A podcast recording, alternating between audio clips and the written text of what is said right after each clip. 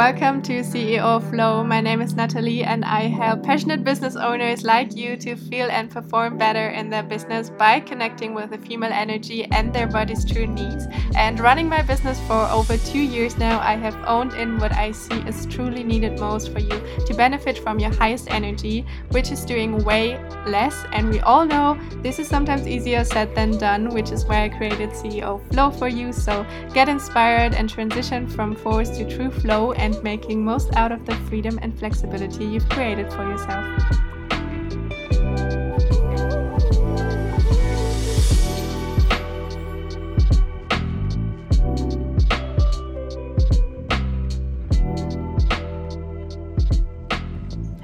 Hello, and welcome to this new podcast episode on how nature gave you this beautiful rhythm as a foundation for creating flow in your business and also your personal life in the end, because actually, you know, it will always affect both. And I love that we're talking about this topic today because if you know me, you may know that I'm very passionate when it comes to our true nature as women when it comes to our natural cycle and especially when it comes to using it for our business because there's so much fucking power in it. And let's go a little bit deeper into this topic today and definitely stay until the end of this episode today if you are ready to feel and perform better in your business by going away from constant force, creating more flow and balance.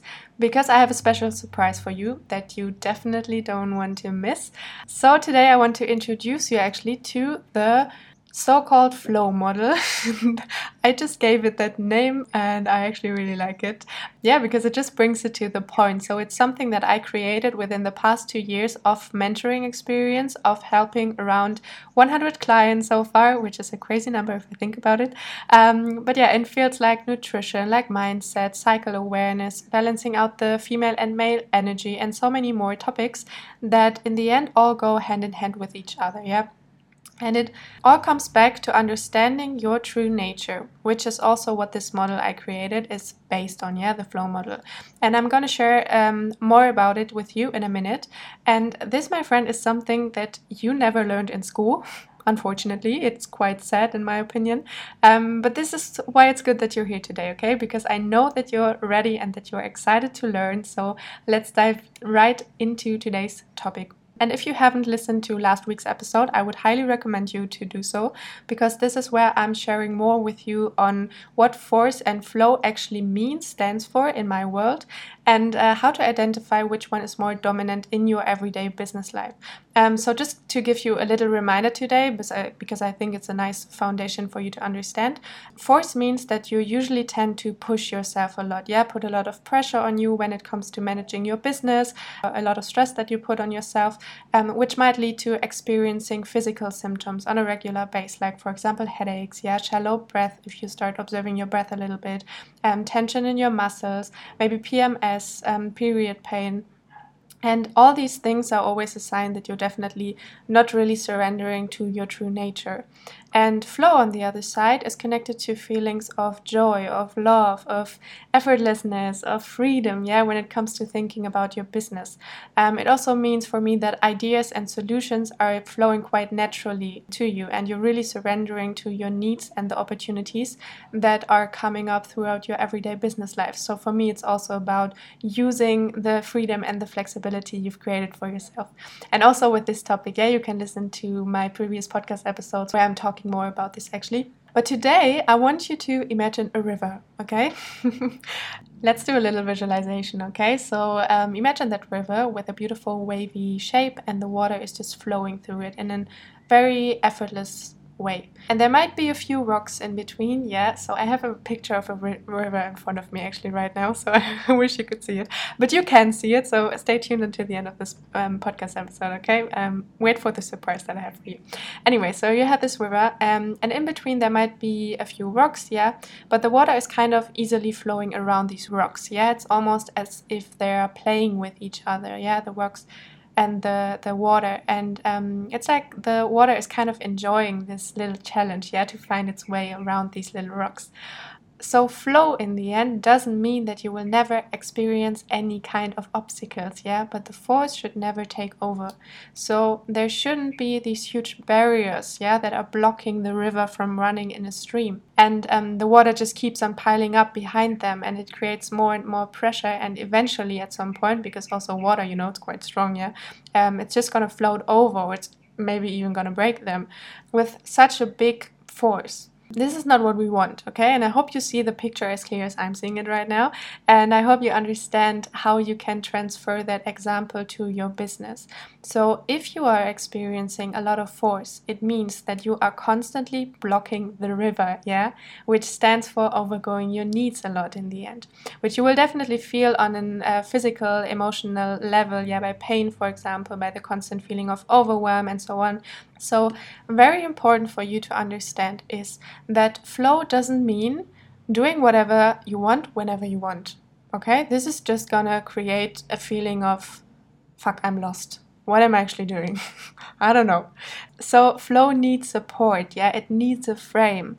And if you look at the river, for example, it is supported by the outer edges of the land, yeah. A river always has supports from outside so that it can flow through it. And this is actually what creates the beautiful shape and it actually makes it become a river. And yeah, you could continue trying to stick to routines and frames or maybe the typical 9 to 5 rhythm if this is still stuck in your system from your previous job or whatever.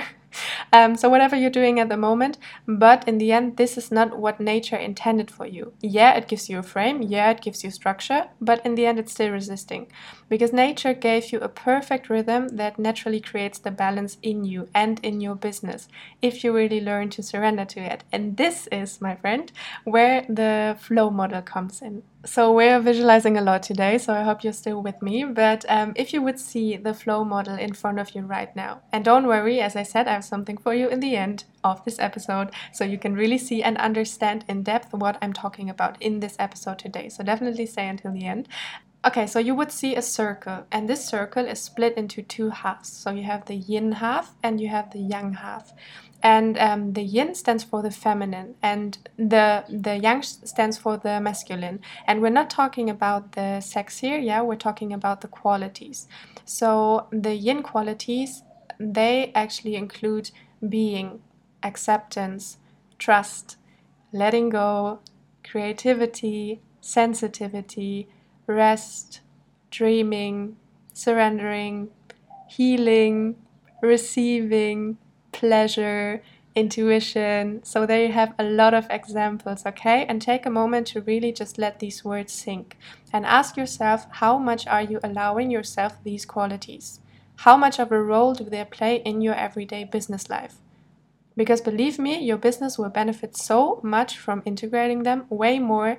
And I'm pretty sure that if you're listening to this and that the yang energy is probably more dominant in your life right now, and the yang stands for doing, for progress, consciousness, change, ambition, moving forward, control, structure, mind, power, focus, clarity, action, so there you have a lot of examples as well. So I hope you're getting what the male and female energy actually stand for.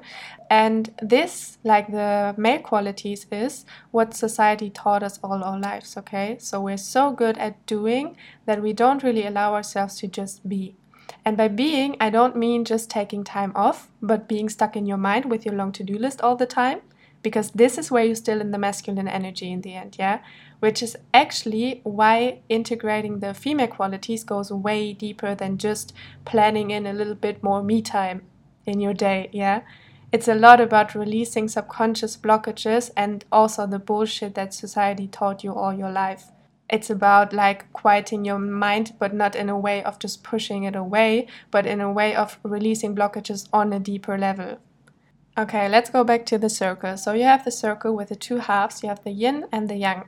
And then within each half, you have two phases of your menstrual cycle, where the qualities are more dominant. So every new cycle begins with your menstruation, which I also like to call your reflective phase, yeah, when it comes to how you can really use it for your business. And this is the phase where you should really make space for the, the yin qualities that we just talked about and where they're most dominant. So that's a time to rest, to reflect, and to surrender. And from there, you will move into a transition phase, also called your follicular phase, or I like to call it your dynamic phase. So it's all about taking, ap- uh, taking action, it's about logical thinking, it's about planning, structuring. Um, so now the male qualities, they start to take up more and more space again. And uh, from the left side of the circle, the yin side, yeah, we're now moving to the right side of the circle, the yang side. So as I said, it's a transition phase that leads to the next main event in your cycle. So you have the dynamic phase that goes to your ovulation phase. And I like to call it your expressive phase, which brings you into your highest energy on a physical level. And this is a time where you can really feel invincible and it's really good to bring things into action. So from there, we're moving to the yin side, back to the yin uh, half of the circle again, to the second transition phase, um, which is your luteal phase or your creative phase, as I like to call it. And this is a very wild, intuitive phase, yeah, where your female qualities become more and more present again. And from your ovulation, it leads back to your menstruation, to the start of a new cycle again. Okay, so these are the four phases that you're going through and that are creating the balance between the yin and the yang between the female and the masculine um, energy.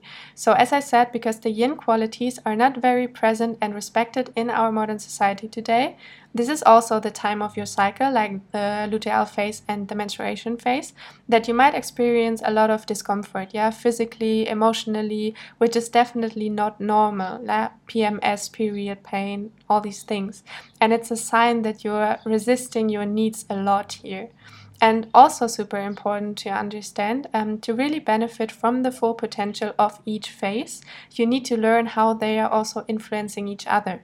Because to really experience your highest energy possible in the yang half of your cycle, for example, it's super important that you are making space for the yin qualities during your luteal phase and your menstruation, so the yin half of your cycle and your body will create the balance somehow anyways yeah so you might never really benefit from your full potential in the follicular phase and the ovulation phase if you tend to resist a lot in the other two phases. So I hope that makes sense because I know that's a lot of like scientific words that I'm using today if you never heard about your cycle before or about the different phases that you're going through, but I hope you have a like a good picture now on on the model.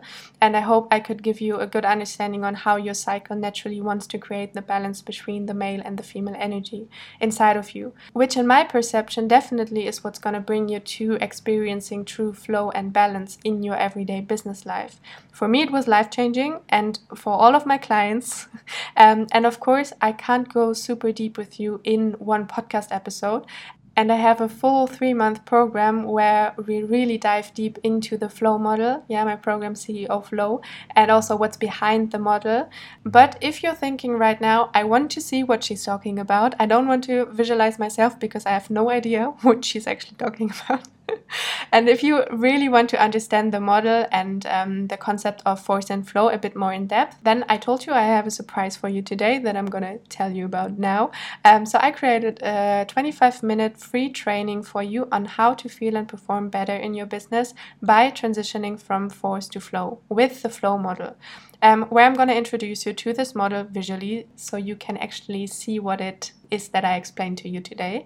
And we're also going to talk about what force and flow actually mean and how you can identify which one of the two you're operating from currently in your business also, we're going to talk about what else it takes to really be in your best service and your highest energy to attract even more into your business by doing way less in the end. Because you don't need to hustle, my friend. Yeah, this is also just something that you keep on telling yourself. And we're also going to talk about what you can do right now, yeah, to transition from force to true self care and long lasting flow. So, as I said, this is something that probably no one ever taught you about. So, if you want to get access to this free training, just hop over to my Instagram account, send me a message. Yeah, just say free training. That's it. You don't need to say more. You can say hello if you want, but you don't have to. um, so that I can send you the link, okay? So that I can send you the access to this free training. And there's so much value waiting for you in these 25 minutes. I promise you, and I'm pretty sure that you're going to get some amazing insights from it. And believe me when I tell you, the model I'm sharing with you is the easiest and most long lasting way when it comes to creating that flow. Because as I said, nature gave you this beautiful frame that you just need to learn to surrender to it and just sounds so easy because in the end you know there's always these subconscious underlying blockages but we're also going to talk a little bit about that in the training so definitely yeah send me that message okay don't do it later, do it now. Hop onto my Instagram account. You find the link in the description of this podcast episode. Send me a quick message. And I feel so honored that I could share a bit more of my knowledge with you today. And if you enjoyed this episode, please give it a rating. This is how you can really support me and how you can help me to bring this podcast to more business owners out there. Yeah, because if we start creating more balance inside of us, this is how we can really start also creating more balance in the world. This is something that I really believe uh, and I hope you're with me. And don't forget to hit me up for the free training, and I will see you next week.